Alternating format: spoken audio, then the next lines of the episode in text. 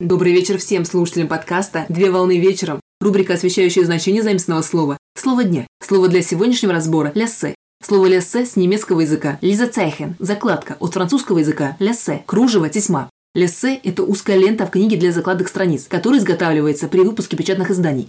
Исторически, в 15-16 веках стали получать широкое распространение закладки регистра из пергамента, а одно из самых ранних упоминаний об использовании закладок относится к 1584 году, когда королевский печатник Кристофер Баркер подарил королеве Елизавете I серебряную закладку. По истечению времени у закладок появились новые формы, представления приспособления. Так одной из форм закладок является ляссе.